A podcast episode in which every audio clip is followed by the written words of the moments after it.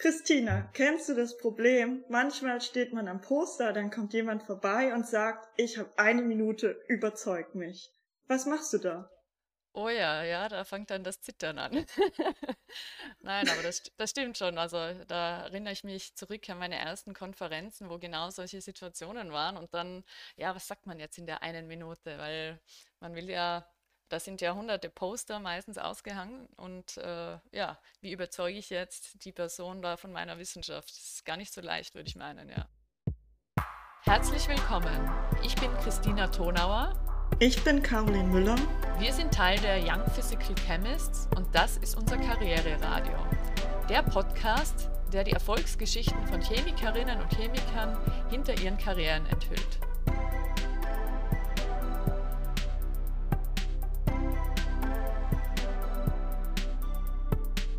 Vor allem, wie behält man auch die Aufmerksamkeit, weil da sind ja hunderte von Postern noch nebendran und man ist von so vielen Dingen abgelenkt, so viele Farben, so viele Menschen. Total, und das ja. ist gar nicht so einfach, genau. Hast du da für dich da so ein Rezept gefunden, wie man das, ähm, wie man das gut rüberbringen kann und, und die Leute überzeugen?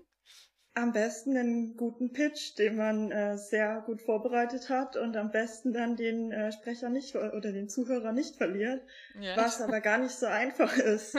und ich denke, damit kann ich auch überleiten zu unserer nächsten Kategorie heute, was Karrierekick Meet the Minds ist. Und heute haben wir eingeladen den Dr. Alexander Schiller von der Firma Schiller und Mertens.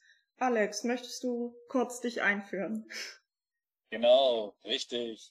Äh, ich ähm, stelle mich kurz vor. Ich bin Alex, genau, Alexander Schiller und äh, bin äh, jetzt als Trainer, Coach und Facilitator tätig, war aber auch äh, als Wissenschaftler lange unterwegs, äh, habe also mein Standbein in der Wissenschaft sozusagen eigentlich immer noch, aber jetzt eben von der anderen Seite. Bin Chemiker und ähm, habe an der LMU studiert und äh, bin über verschiedene Auslands Aufenthalte dann als äh, Juniorprofessor an der Universität Jena gelandet. Da habe ich dann auch äh, festgestellt, dass äh, Wissenschaft Spaß macht, Wissenschaft auch super ist, auch interessant ist, herausfordernd, aber äh, dass wirklich eigentlich fast alle, eigentlich wirklich alle Probleme, die in der Wissenschaft eigentlich auftreten, nichts mit Wissenschaft zu tun haben, sondern mit den Dingen dazwischen. Wie spricht man miteinander? Wie gibt man Feedback? Feedback? Wie führt man? Wie ähm, entwickelt man eine Karriere? Äh, wie löst man Konflikte? Und da bin ich in die Lehre gegangen und habe dann viel Neues gelernt und habe dann aber auch entschieden, okay, das professionalisiere ich jetzt als Trainer und Coach. Und deswegen bin ich jetzt auch hier. Das, das ist auch äh, sehr cool, weil wir haben uns ja im Prinzip auf beiden Wegen kennengelernt. Angefangen, dass ich mal bei dir in der Vorlesung saß in Jena bis hin zum Anfang meiner Promotion, wo ich dann in meinen allerersten Kurs darüber war, wie man richtig präsentiert. Und ich muss schon sagen, gerade im Anfang des PhDs hat man ja gar keine Ahnung davon. Also man hat schon mal Vorträge gehalten, aber wie man das wirklich so gestaltet, dass man auch Leute behält und die Aufmerksamkeitsspanne im Prinzip ausnutzen kann, da hast du uns ja schon viele coole Tricks mitgegeben. Wie hast du das damals für dich alles erlernt sozusagen? Ich meine, du warst mal Juniorprofessor, das hat im Prinzip die, die Weichen dafür gestellt und wie hast du dich dann bis zum Coaching darin entwickelt oder was war da dein Erfahrungsgebiet? Ja, also interessant ist das ja mal an einem Beispiel auch mal ähm, zu, zu, zu näher zu, zu anzuschauen. Eben das, was eben ihr auch gerade jetzt so auch gebracht habt, ist dieses, wie präsentiere ich eigentlich? Ne? Also wie, wie schaffe ich es, dass, dass Menschen, ähm, also auch wirklich auch individuelle, individuelle Situationen hier äh, überzeugend sind. Ne? Also wie kann ich auch wirklich auch Menschen auf meine Seite bringen und sowas. Und da reicht es nicht aus, gute Wissenschaft zu machen. Ne? Auch einen gut gemachten Vortrag mit gutem Inhalt ja, reicht da auch nicht aus. Es geht weit darüber hinaus, was es dort eben kennenzulernen gibt. Und äh, das geht über das, über das sogenannte Storytelling hinaus, aber es geht aber auch über, über die Psychologie. Also wie nehmen Menschen Dinge auf, wie verarbeiten sie sie und wie kann man es auch schaffen, Stärke in deren Gedächtnis zu bleiben. Also am Ende muss ich es eigentlich schaffen, dass mein Vortrag eigentlich drei Dinge bewerkstelligt. Also erstens die Botschaft, die eine Botschaft, die eine wichtige Botschaft bleibt im Kopf der Leute. Mein Name und mein Gesicht im Sinne von meine Person. Mhm. Ja, da fallen mir gleich sehr, sehr viele Fragen ein zu dem Thema, weil das klingt unglaublich spannend. Aber wann war dir, Alex, das das erste Mal so ein Thema, dass du dir gedacht hast, ah, das muss, das, ich muss dem weiter nachgehen, gute Vorträge zu machen, wie, wie kann man das verbessern? Wann war für dich da der Punkt, dass du gedacht hast, ich, ich will mich da weiterentwickeln in diese Richtung? Ja, es sind interessante Trigger, die da so auftauchen. Ja. Ähm, einen, Faible für, für, für Präsentation oder auch für, auf, für Bühnenpräsenz hatte ich jetzt persönlich schon immer. Ich habe äh, sehr, sehr viel äh, in, in Schauspielergruppen äh, gearbeitet während meines Studiums als Chemiker. Die Komische Gesellschaft in Bad Tölz hat eigentlich auch über München hinaus äh, an Wirkung erlangt. Wir haben mal einen Preis bekommen von äh, äh, Gerhard Polt. Ähm, wir haben ähm, bei uns war Schauspiel immer ein großer Punkt. Von daher war für mich auch dieses genau Bühnenpräsenz immer ein wichtiges Thema. Äh, und während des Studiums, während des Fachstudiums und natürlich dann auch später während der Promotion und, und Postdoc ist mir das immer klarer geworden. Aber ich habe auch festgestellt, das wird wohl ein lebenslanger Prozess. Also es reicht nicht aus, einfach mal einen Kurs zu besuchen, sondern das geht dann über Jahre hinweg. Und dann hat man natürlich Interesse und guckt, wo gibt es den guten Input zum Lernen. Ja? Man sieht leider auf Konferenzen viel zu viele Präsentationen von, sagen wir mal, schon erfahrenen Wissenschaftlerinnen, die nicht eigentlich das, den Präsentationsstandard eigentlich erreichen. Das ist ein bisschen negativ oder sowas, aber es ist leider so und da gibt es noch viel Luft nach oben. Ja. Also das war für mich ein Punkt zu sagen, okay, lass mich doch mal von den äh, von, von inspirierenden Leuten lernen. Da gibt es natürlich schon ein paar Namen, die ich da sagen kann. Ja, das stimmt. Also das ist auch so meine, oder deckt sich mit meiner Erfahrung irgendwie bei Konferenzen. Also es gibt unzählige tolle Vorträge, wenn man sich jetzt nur auf das Thema äh, äh, konzentriert, aber die bleiben dann oft nicht in Erinnerung, weil wahrscheinlich genau das so fehlt, dass, dass sie so einen markanten Punkt gesetzt haben mit ihrer Forschung und Vortrag. Ja, finde ich auch. Ähm, ist, leider, ist leider noch nicht so verbreitet eben, dass dass, äh, dass ein Vortrag bei einer Konferenz auch eine Art Performance ist, würde ich meinen. Also mir geht es oft so, dass, dass ich mir das so vorstelle, wie, wie, wie, ja, eigentlich wie, wie du sagst, wie ein The Theaterauftritt, aber natürlich mit äh, Wissenschaft gebackt und ähm, auch in dem Sinne überzeugend, ja. Es gibt da noch einen Punkt dahin noch hinzuzufügen. Es ist genau, es ist nicht nur eine Performance-Situation, sondern es ist auch eine Teaching-Situation. Also eigentlich muss ich mir vor dem Vortrag, eigentlich beim Gestalten des Vortrags schon Gedanken machen, was soll in den Köpfen der Leute danach wirklich nicht nur eine Minute hängen bleiben, sondern was soll wirklich länger hängen bleiben. Und, äh, und das ist sicher nicht eine Menge von Slides, 60 PowerPoint-Slides gut durchgerauscht wurden. Darum geht es sich nicht.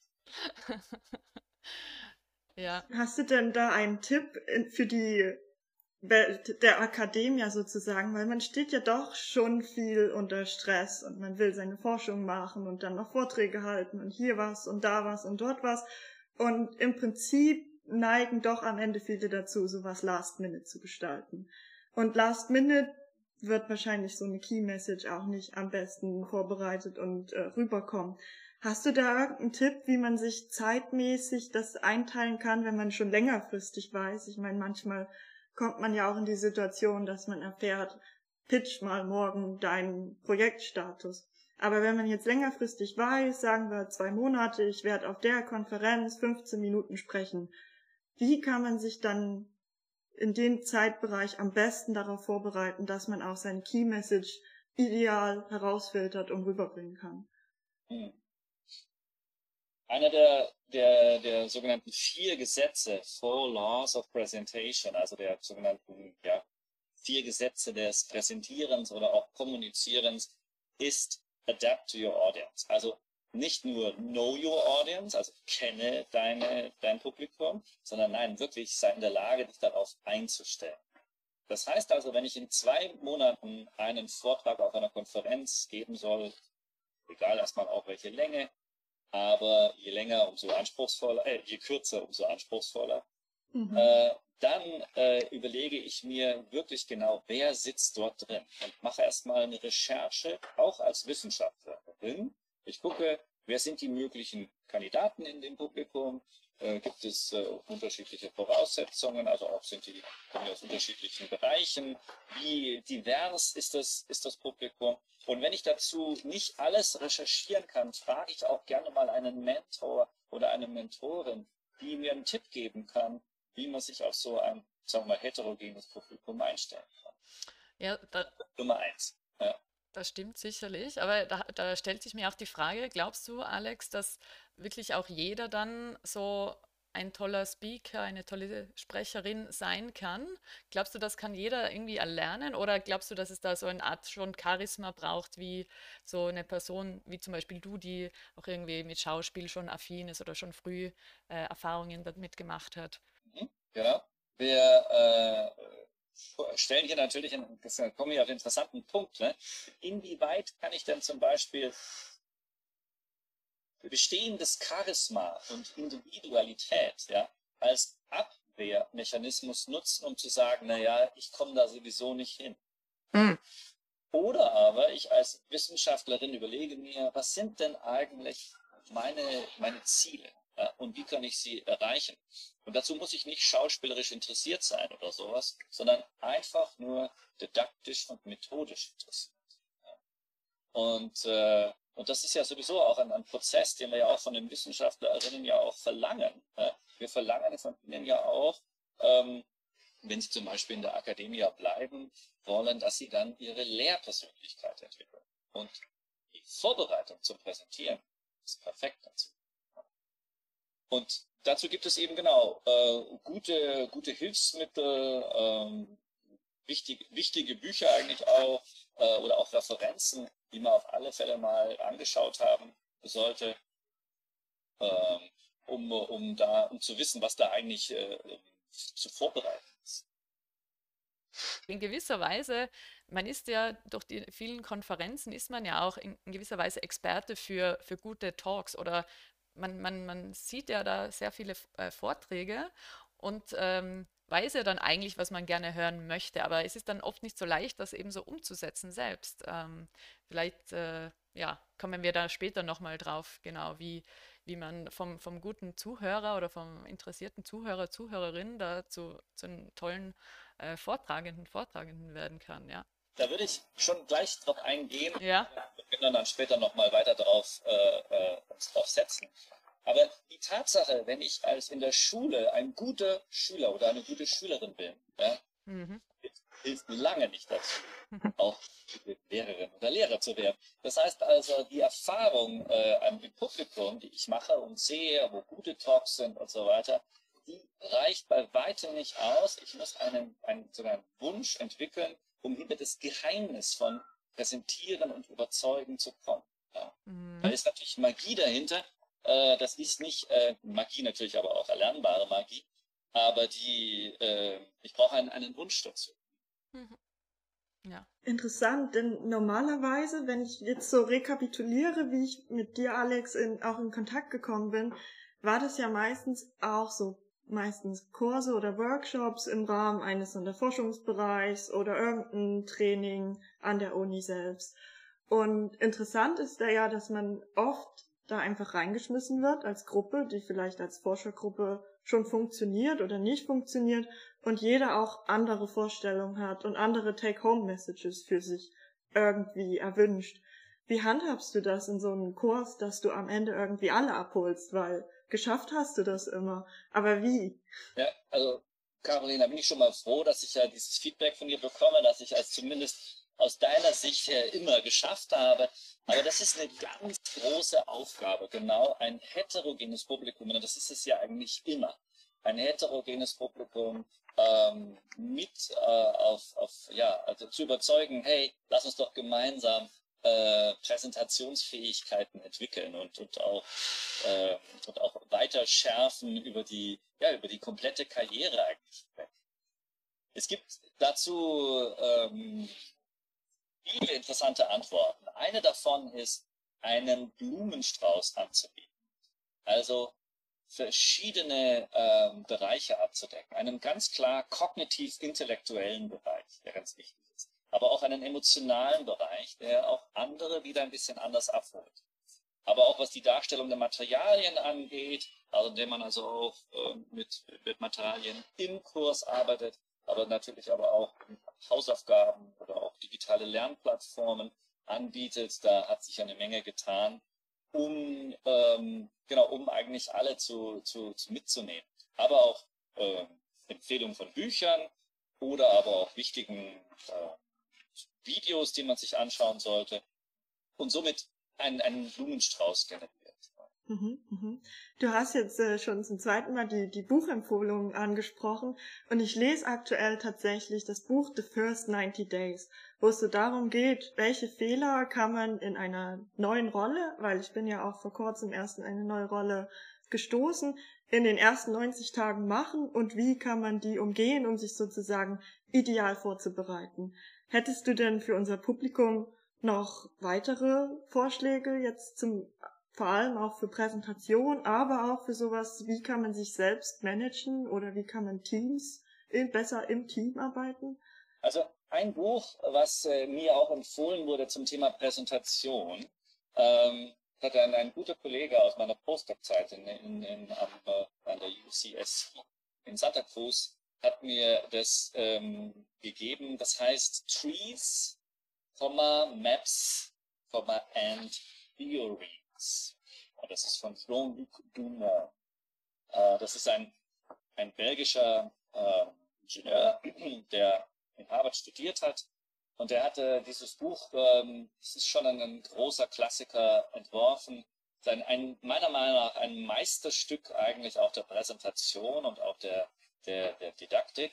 Es ist stark reduziert und es geht Communication for Rational Minds, also Communication for Rational und das ist ähm, Präsentieren, äh, die Grundlagen des Präsentierens, Slides, Poster. Mhm. Also das ist genau eigentlich für die Klientel, in der wir uns hier jetzt gerade befinden, ein Meisterstück.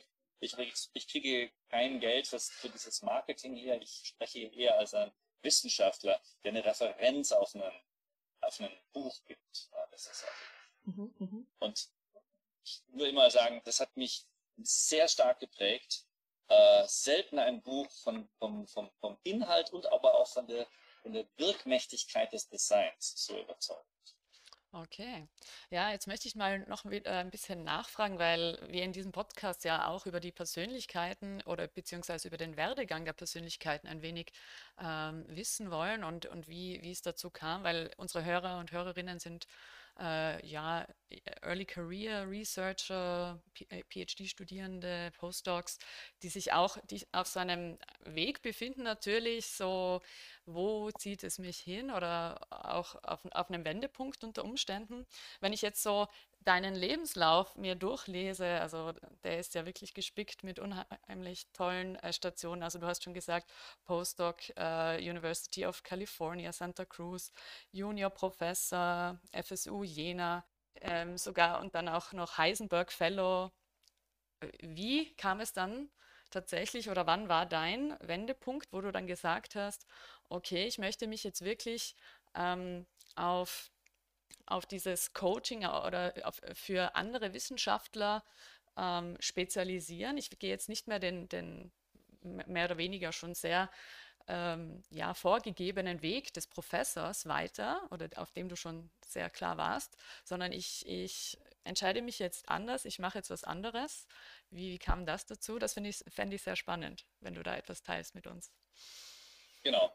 Äh, die, die, das finde ich auch noch spannend, aber nicht, weil es um mich geht, sondern weil es so einen, einen interessanten Beruf eigentlich auch gekennzeichnet. Genau. Viele, den viele eigentlich auch äh, ja, bei sich selber vielleicht auch spüren. Das Erste, was ich dazu sagen möchte, generell, ist, mhm. das Normale ist, dass wir die Wissenschaft verlassen. Mhm. Wir in der akademischen Ausbildung, egal wo, wenn wir studieren, wenn wir dann promovieren, genau jetzt, ist, wir sprechen jetzt hier auch genau im Bereich von, von, von Chemikerinnen und so weiter, da, da, da wird normal promoviert, dann geht der Postdoc, genau, und er ist immer noch eigentlich ähm, ein Wegbereiter, nicht nur für die Akademie. In all diesen Bereichen, selbst noch in der Habilitationsphase oder in der habilitationsäquivalenten Phase, äh, ist ein großer Prozentsatz von Leuten, ja, bereitet sich eigentlich für den Weg außerhalb der Akademie. Und das ist ein Narrativ, was von Wissenschaftlerinnen, die in der Wissenschaft geblieben sind, also meistens auch Professorinnen, ja, häufig nicht gelebt, nicht erkannt. Es wird immer noch gesagt, wer in der Wissenschaft nicht bleibt, fällt heraus. Ja? Drop out. Ja? Yeah. Out of academia. Und das ist so grundweg falsch. Ja, das stimmt. Ja. Eigentlich, die Perspektive eigentlich ist komplett falsch irgendwie, oder? Es ist eigentlich nur die äußerste Seltenheit, wirklich eine akademische Karriere weiter zu verfolgen. Stimmt, ja. Genau. Ein zweites Narrativ, was sehr, sehr wichtig ist, ist zu glauben, dass nur die Besten und Klügsten in der Akademie bleiben, ja, ist auch grundweg falsch. Und diese, diese beiden Narrative werden, werden ständig, werden wir umspülen ständig unsere Vierenden, Heranwachsenden, genau in den Bereichen spülen wir mit diesen Gedanken. Es ist auf alle Fälle ein fantastischer Beruf. Ja, und äh, ich selber habe ihn ja auch kennengelernt. Und, äh, und er ist natürlich auch ein Geschenk, wenn man, wenn man da so weit gekommen ist und dass er so weiterentwickelt. Und auch ich selber bin sehr, sehr dankbar für, die, für das Vertrauen und aber auch für den, für den Support. Aber was trotzdem wichtig ist, ist, ist, dass an immer, wann immer wir auch sind in der, in der Situation unseres Lebens, unserer Karriere, wir machen uns Gedanken darüber, wo geht's für mich hin? Was ist für mich wichtig? Ja? Welche, welche auch äh, Werte trage ich? Und ein Wert, der mich massiv wirklich ähm, äh, getriggert hat, war die Notwendigkeit des Reflektierens und der Persönlichkeitsentwicklung auch in der Wissenschaft. Mhm. Das ist, das ist kein, hier geht es nicht mehr darum, als Zuckerl sozusagen, als nettes Zuckerl oder sowas, sondern das ist professionell notwendig. Ja, das stimmt, ja. Das beweist immer wieder, ja, sieht man, ja. Genau. Und es ist nicht nur die Botschaft an Doktorierende, zum Beispiel sich in Graduiertenkurse einzutragen und sowas. Ja. Das ist, das ist nicht, damit reicht es nicht aus, sondern auch ähm, äh, Schaltstellen an einer Universität. Äh, das können Professoren sein, das können Dekane sein, das können aber auch Rektoren sein, genau. Dass das eine, ein ganz automatischer Prozess ist. Reflektieren, Coaches ähm, einzuholen, äh, Trainings und weiteres Lernen, lebenslanges Lernen nicht nur auf dem Papier zu bejahen, sondern auch wirklich vor anderen zu zeigen. Woran denkst du, dass das vielleicht noch gar nicht so die Praxis ist? Also ich finde ich es total interessant, so dass Caroline, du ähm, so ein Angebot äh, zur Zeit deiner Dissertation schon hattest, wo wirklich so äh, ja, professionelle Kommunikation oder Coaching durch dich, Alex, eben angeboten wurde. Aber mein Eindruck ist, dass es noch nicht so überall verbreitet an den Universitäten. Hast du da eine Antwort drauf, wie, wie, wie es dazu kommt? Warum? Das ist ja, ist ja offensichtlich eigentlich, oder was wir jetzt so besprechen, äh, dass äh, gute Kommunikation, Leaderships, das sind alles Themen, die von ja, höchster Wichtigkeit sind, aber eigentlich nicht so gezielt gelehrt werden. Und warum ist das so? Ja, ähm, das, das frage ich mich auch. Also erst einmal sind wir ungefähr 10 bis 20 Jahre hinter den angelsächsischen Ländern. Also gerade in England zum Beispiel existiert ein hochprofessioneller äh, Ansatz schon seit ungefähr 20 bis 30 Jahren.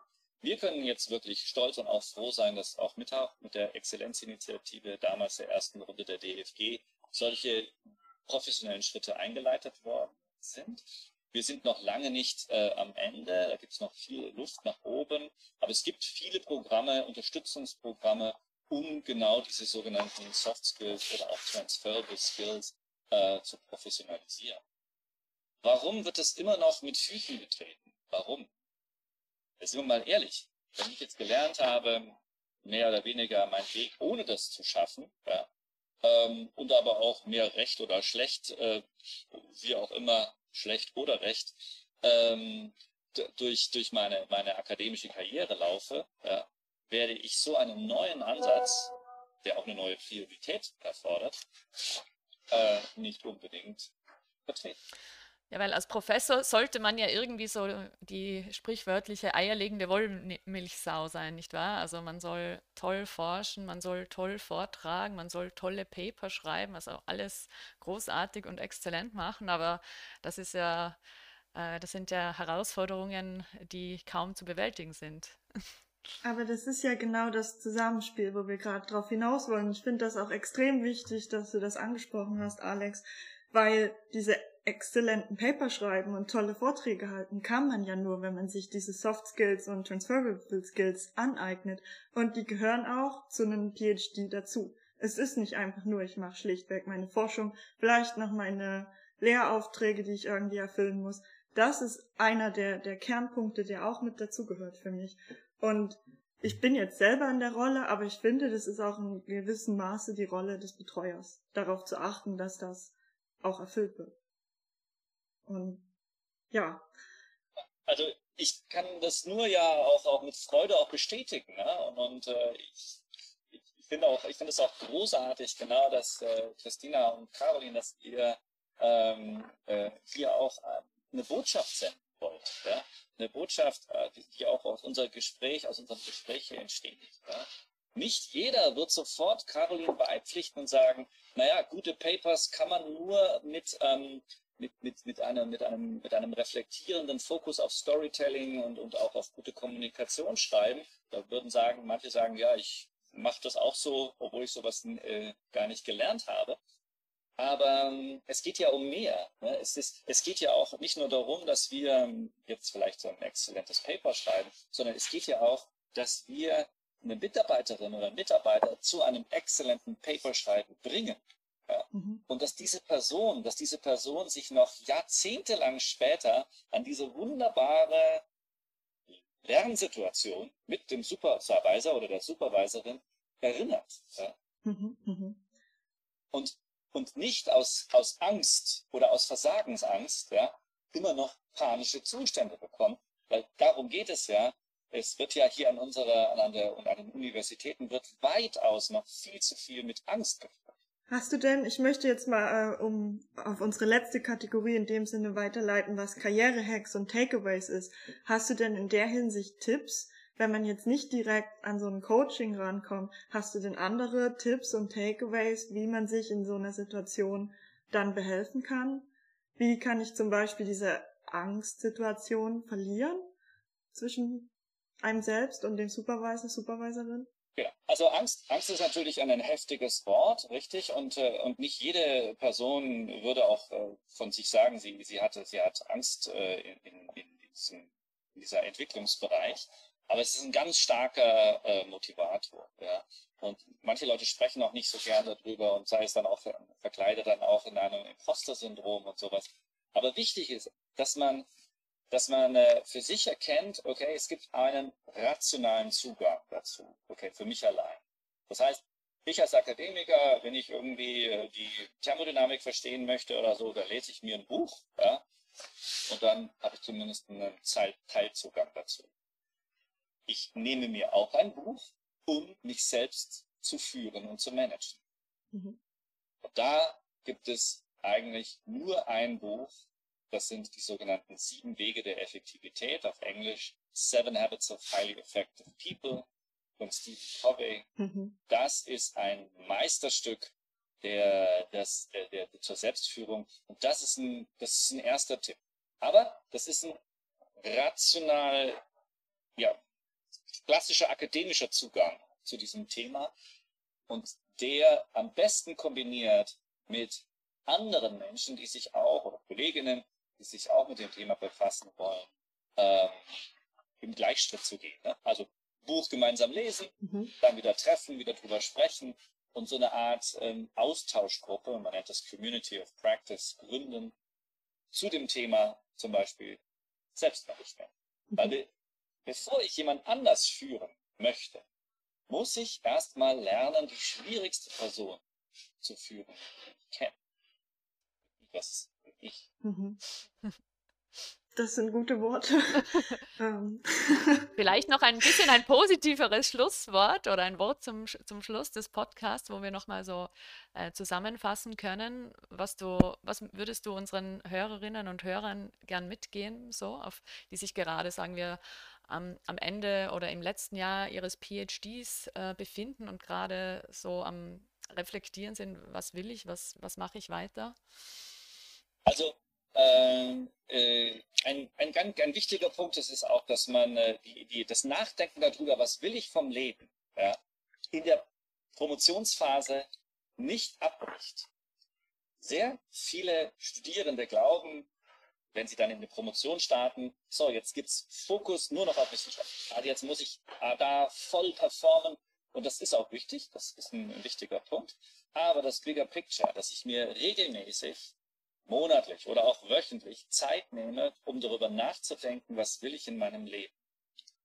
Und das mit guten Menschen um mich herum, mit gutem Input auch, ähm, mit, äh, mit, mit den entsprechenden, genau auch, auch äh, Mentoren, genau Mentoren und Mentorinnen, äh, das zu einem Thema mache. Ne? Und das nicht erst kurz bevor ich die Doktorarbeit schreibe, ja, ja.